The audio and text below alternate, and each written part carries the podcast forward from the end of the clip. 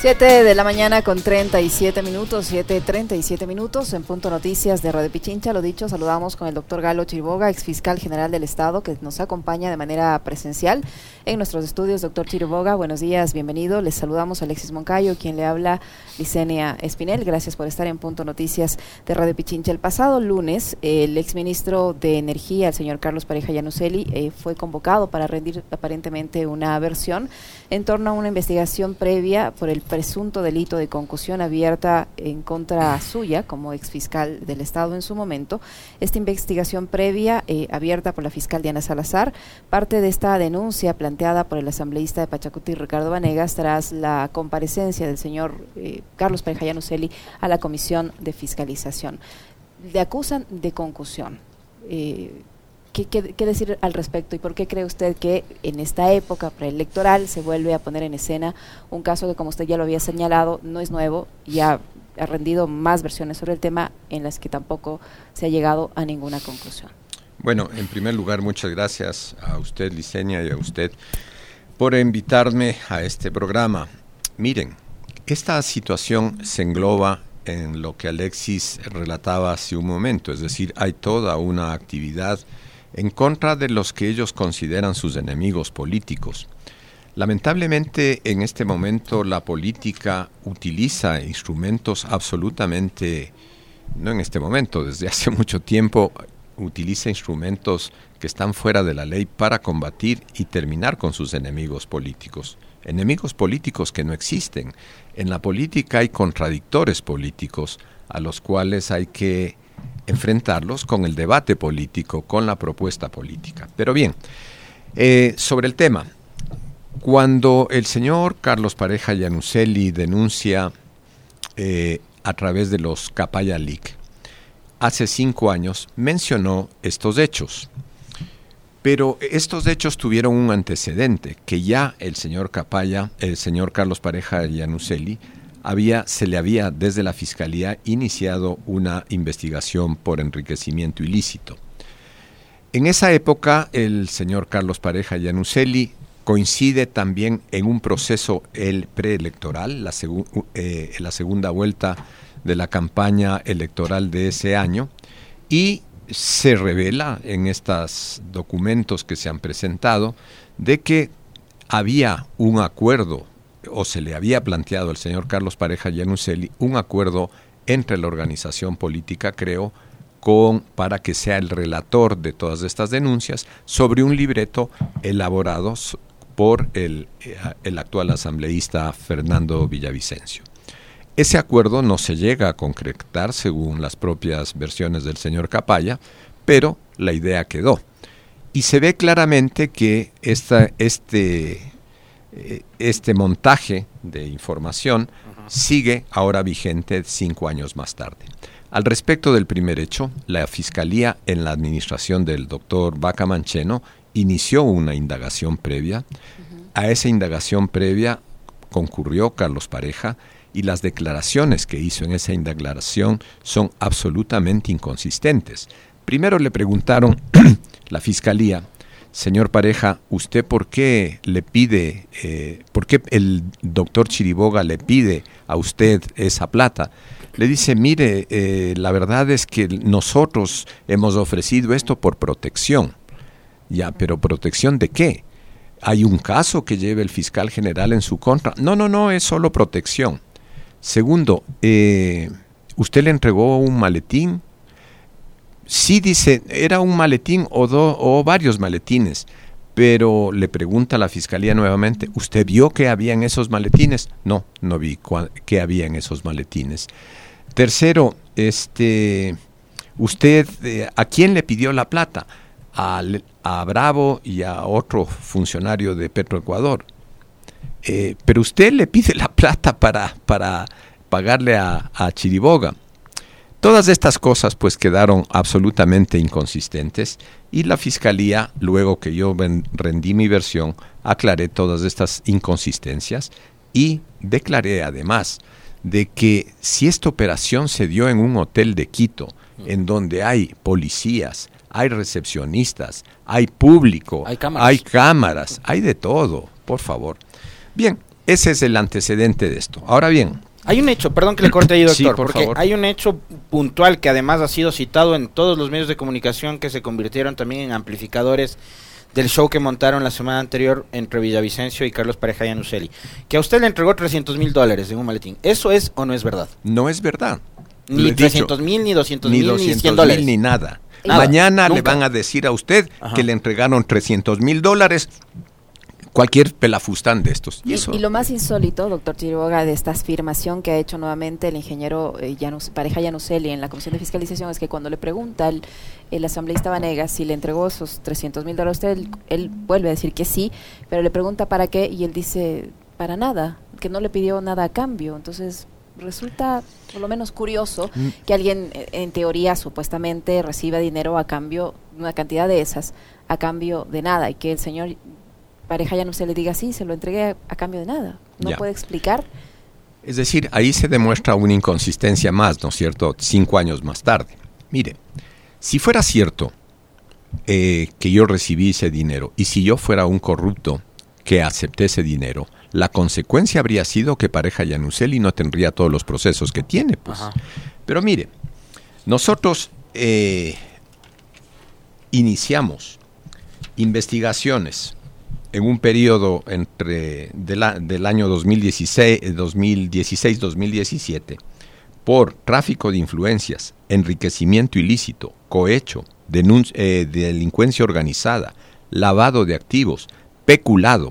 De todas estas investigaciones hubo 14 casos, 5 instrucciones fiscales, 9 instrucciones penales, 381 diligencias, 15 asistencias penales internacionales, 5 allanamientos, 5 privados de libertad, 24 procesados y 80 investigados. Pero quisiera recordar algo más. perdón, sí. una, otra, otra eh, interrupción ahí que creo, que creo que es necesaria, doctor Chiriboga, es durante esos trabajos se hacen cuando usted estaba al frente de Fiscalía.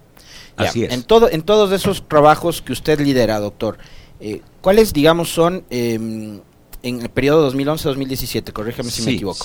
Ya. Eh, ¿Cuáles son, digamos, los peces gordos que caen en todos esos procesos? Mire, aquí está el primer caso de cohecho, que lo llevaba un fiscal de caso, no yo, yo intervengo en otro caso.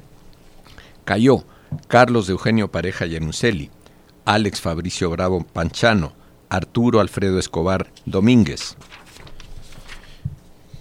Juan Andrés Vaquerizo Escobar, Jaime Alberto Vaquerizo Escobar, Vaquerizo Zambrano Javier Antonio, Ramiro Andrés Luque Flores, Arturo Emilio Pinzón Domador, Sonia Yolanda Calero Silva, eh, Fabricio Yanuseli Bernaza, Glenda Marianela eh, Mesa Bracho. Todos estos personajes estaban ligados a todas estas operaciones. O sea, si había una red de corrupción y una mafia de corrupción en Ecuador, Evidentemente, era una organización criminal que estaba operando en Petroecuador. Y eso se ha demostrado en todos los procesos. Pero quisiera recordarles también que Carlos Pareja, el señor Carlos Pareja Yanuseli, fue convocado a la Asamblea en el año 2016.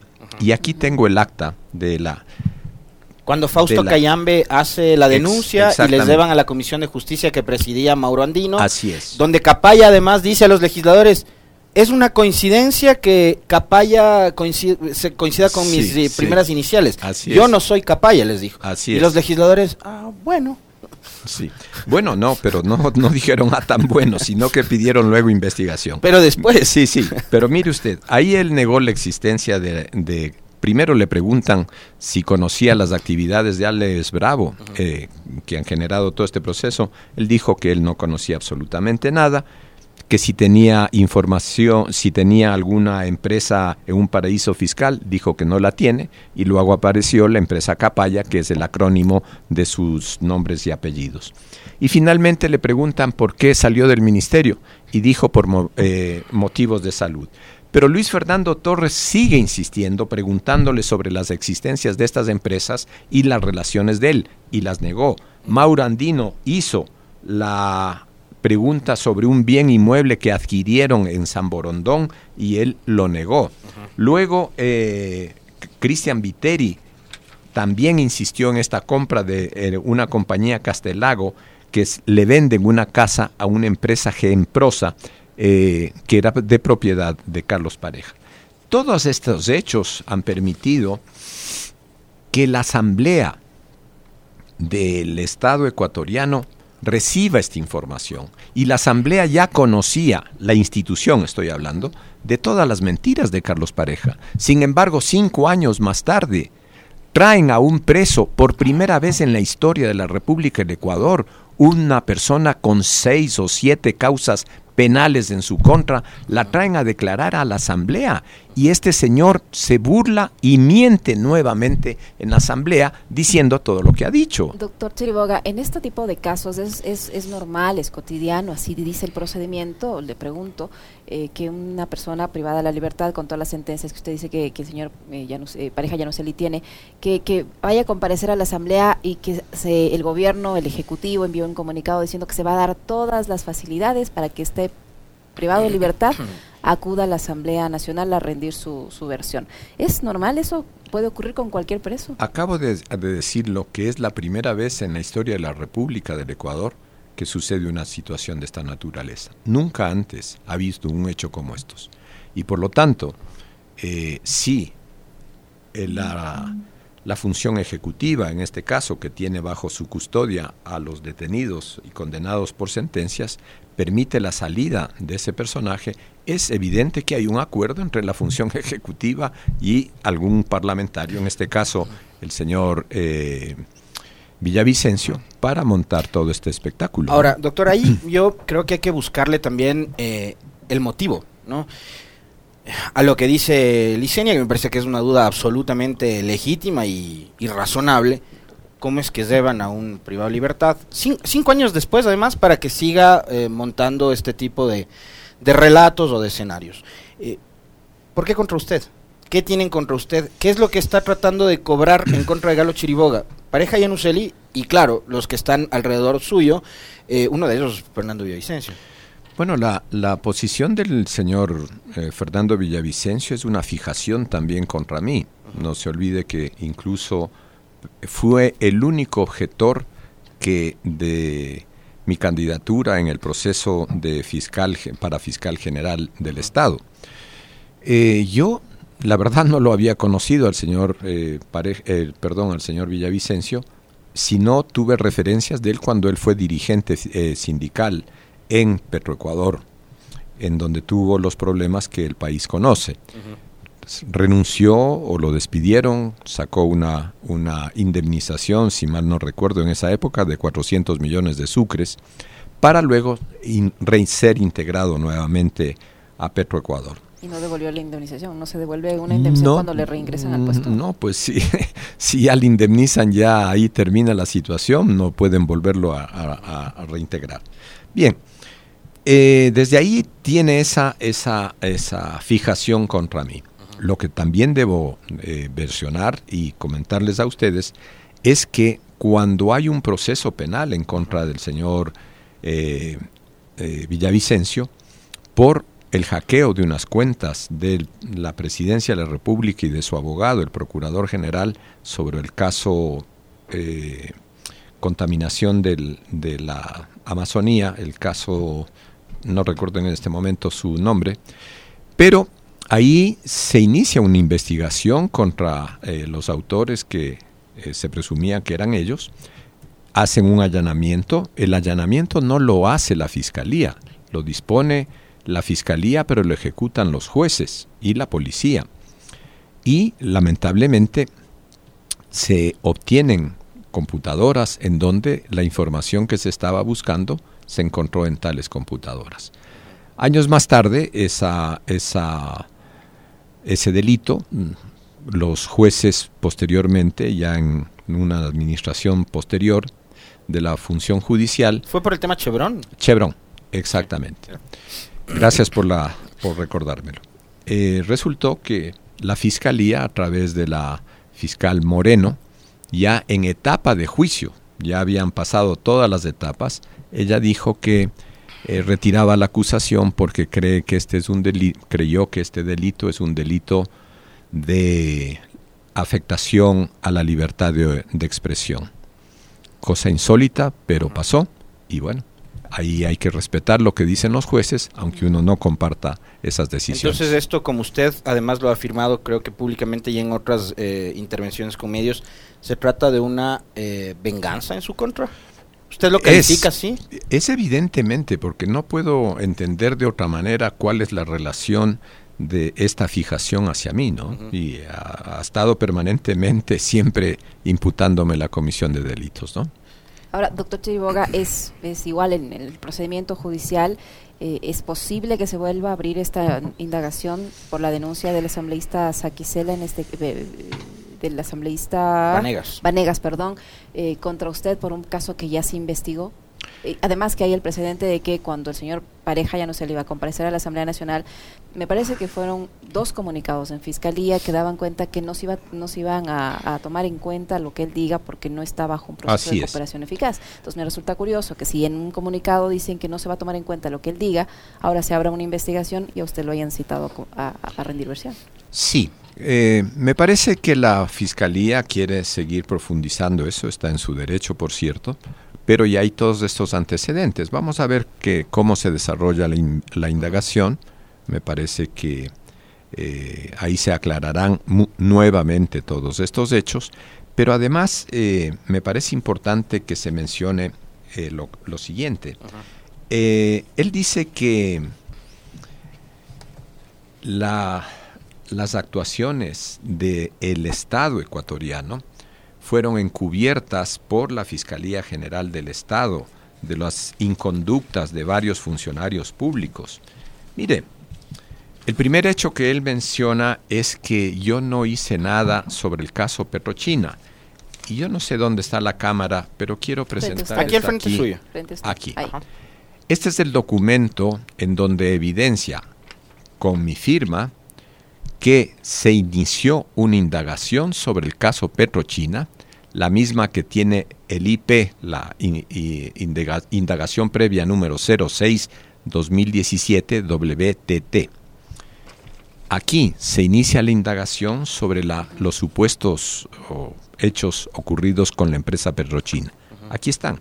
Y esta investigación es del 2017, eh, fechas anteriores a, eh, o próximas a mi retiro como fiscal, que fue en mayo que se cumplía mi periodo.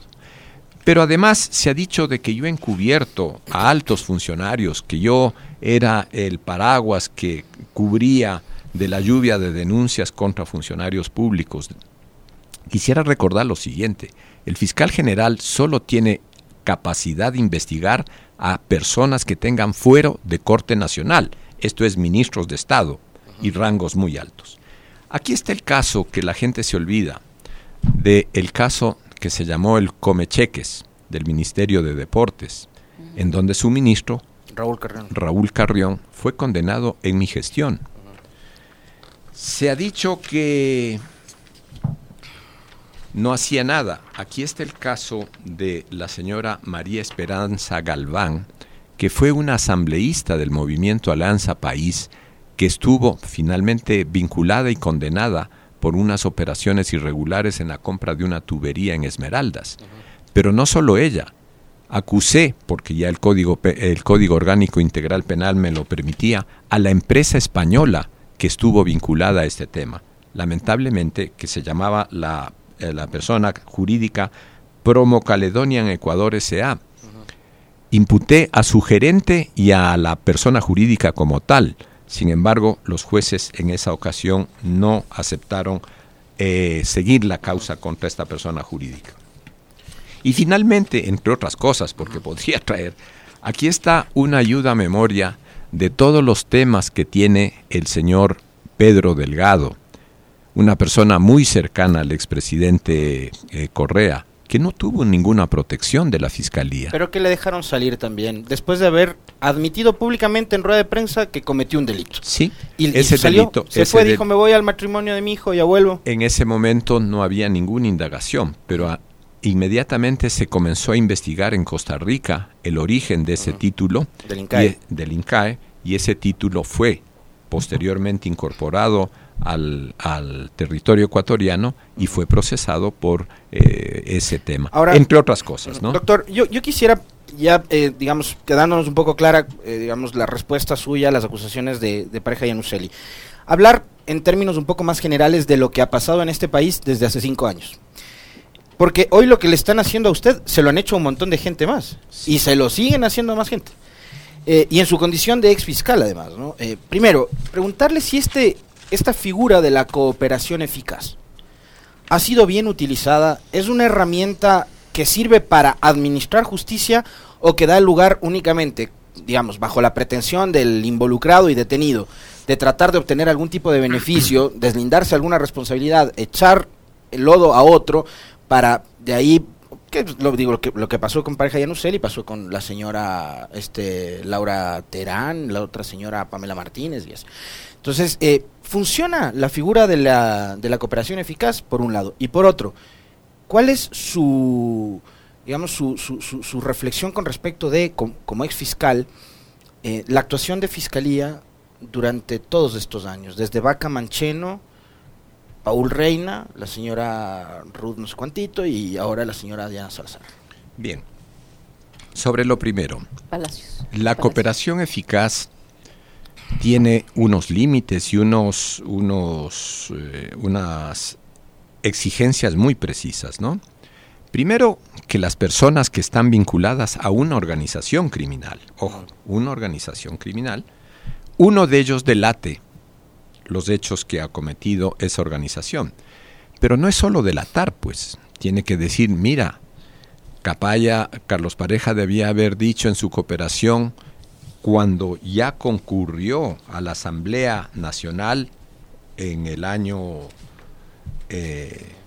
2016, eh, el 8 de junio concretamente, ahí tuvo él que decir, miren, efectivamente ha operado esto y aquí están las cuentas. Yo tengo la, la empresa eh, Capaya en donde se ha depositado los, los recursos que se me entregaron y probarlo. La investigación tiene que probar que esos hechos han ocurrido y en nuestro caso se demostraron que esos hechos han ocurrido.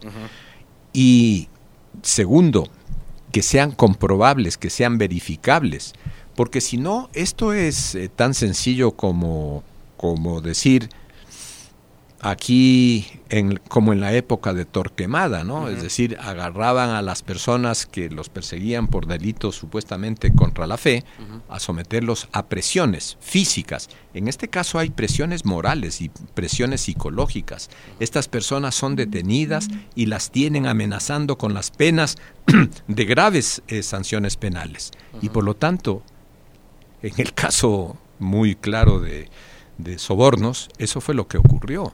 Una señora que dijo que había hecho un, un cuaderno en donde mencionaba los supuestos eh, eh, dineros entregados a funcionarios públicos, pero en la investigación no se encontró a ningún funcionario público que había recibido esos, esos sobornos. Entonces, Yo le escuchaba, le escuchaba a Zaffaroni durante el, seminario del viernes anterior eh, y él primero, digamos, enmarcaba todo esto en un, en un proceso claro de persecución política. Él, y algo que me llamó la atención y que me pareció muy interesante, dijo, ya dejemos de, usar ese eufemismo de loafer, hablemos las cosas como son. Y esto es persecución política a través de manipulación judicial y mediática. Así es. Así. Indudablemente eso es así. Y por lo tanto, estas prácticas eh, Pero iba, al, tema, al, tema de las, de las pruebas, doctor, para, para justamente usted, porque en su condición de, de, abogado y ex fiscal. El, eh, el doctor Zaffaroni decía, eh, esta sentencia además extensísima, larguísima. Que, 600 y pico de páginas. Ajá, que, consta de muchas cosas elaboradas, digamos, testimonios de los, de los, más son los testimonios de los exfuncionarios y tal. Decía, pero acá no hay la valoración de la prueba. Y la prueba es un cuaderno que incluso fue este el código de barras este desprendido, un cuaderno que fue elaborado en un viaje de media hora. Entonces, ¿cuál fue la prueba para demostrar que hubo una eh, trama de corrupción enorme? Cuando, digamos, lo único que hay es un par de recibos sobre una deuda de 6 mil dólares y cosas por el estilo. Entonces, ¿cuál es la prueba que valora finalmente Fiscalía y un, y un tribunal de justicia que está más allá de lo que hace Fiscalía? Mire, de lo que se hizo público de ese proceso, que lo he revisado, Simplemente, en mi opinión personal, creo que no hubo ninguna prueba, ¿no? Y por lo tanto, esa, esa situación jurídica que no va a ser resuelta lamentablemente en el Ecuador, sino en el exterior, porque es imposible aquí resolver esa situación por la coyuntura que estamos viviendo, pues aclarará todos esos temas, ¿no? Pero con un daño un daño a las personas que fueron vinculadas a ese proceso que no se va a reparar nunca, ¿no? Doctor Chiriboga, eh, ¿usted ha sido notificado ya con el inicio de esta indagación por parte de la Fiscalía? ¿Hay fecha para que rinda versión? Mm, a ver, la semana pasada llegó una notificación informándome que se ha iniciado esta indagación. Eh, yo ya he presentado mi escrito señalando domicilio y ofreciendo toda mi cooperación. Todavía, pero no hay fecha todavía para la No ha habido fecha todavía. Eh, a sus manos en su, durante su ejercicio como fiscal del Estado llegó algún proceso o alguna denuncia, no sé si estaba bajo su competencia, alguna denuncia contra este señor Nielsen Arias, que ahora está siendo investigado en los Estados Unidos y que un poco es el que el tema es el que ha movido eh, todo esto, este otro escenario. Bien. Eh, quisiera precisar cómo funciona la Fiscalía. ¿no? La Fiscalía tiene un fiscal general que opera en los casos de fuero de Corte Nacional, pero tiene una infraestructura de más de 2.000 o 2.500 funcionarios que son fiscales, secretarios, eh, peritos, en fin. Este caso del señor Nielsen Arias eh, no fue investigado en el fuero de Corte Nacional. Me parece que hay un caso eh, que fue investigado por, me parece que una denuncia del señor Galo Yepes, Galo Lara Yepes, ¿no? Y esta denuncia hacía referencia en la que se menciona a Nielsen eh, Arias Sandoval. Esta denuncia no logró evidenciar lo que el señor Galo Lara había mencionado y la el fiscal que llevaba ese caso presentó con 3.376 fojas una solicitud a los jueces, que es de este expediente, en la que solicita que se archive la causa. Pero el fiscal solicita, quien decide o no archivar una causa es el juez. Y esta es la razón del único caso que yo he podido verificar que había sobre el Nielsen Arias. ¿Cuál era el rol que desempeñó Diana Salazar en la fiscalía cuando usted era fiscal?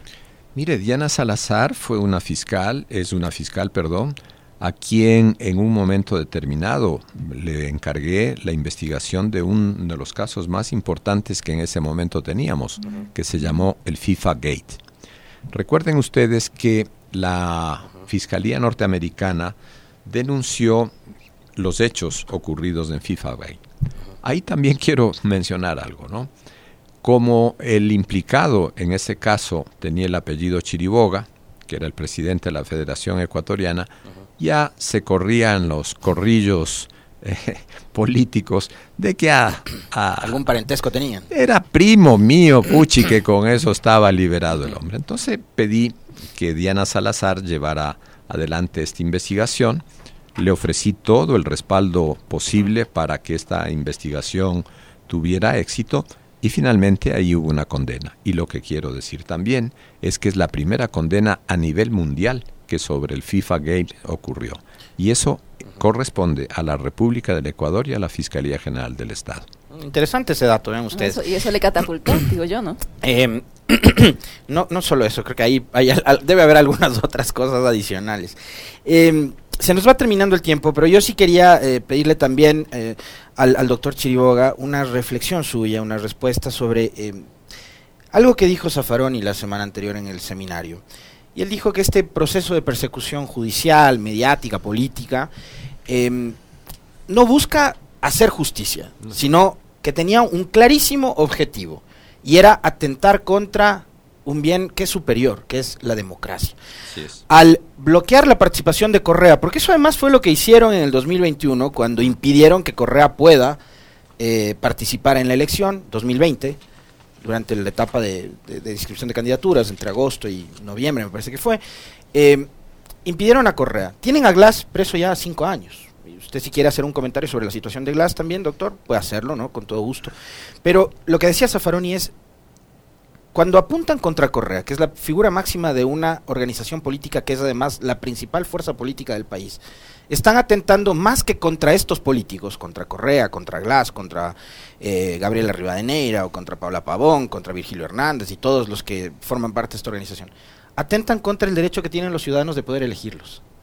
Y eso es todavía más grave que la misma persecución judicial y mediática que ya es grave.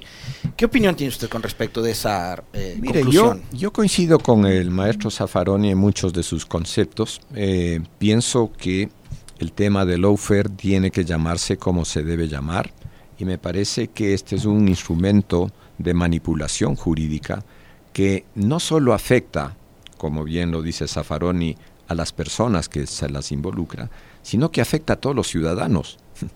Porque si a los gran, a los dirigentes políticos de un país se los somete a un proceso, a procesos arbitrarios y, y por lo tanto fuera de la ley, ¿qué nos espera a los ciudadanos comunes y silvestres? ¿no? Creo que esas prácticas obedecen a una sustitución de lo que ya fue una guerra contra ciertas tendencias de la izquierda en la época del Cono Sur, cuando se creó todo este sistema de persecución y desaparición de personas. ¿no? Hoy hay una sofisticación en el sistema que esa persecución, el plan Cóndor ya no funciona como funcionaba antes, y ahora el plan Cóndor funciona de otra manera, con una sofisticación como la que eh, tienen estos procesos eh, penales. ¿no? Espero que el país vuelva a recapacitar sobre la convivencia ciudadana, que el país vuelva al cauce de enfocar los conflictos en las esferas que tienen que enfocarse, lo político tiene que enfocarse en la función política, no mezclar la justicia en la política ni la, ni la política en la justicia, ¿no?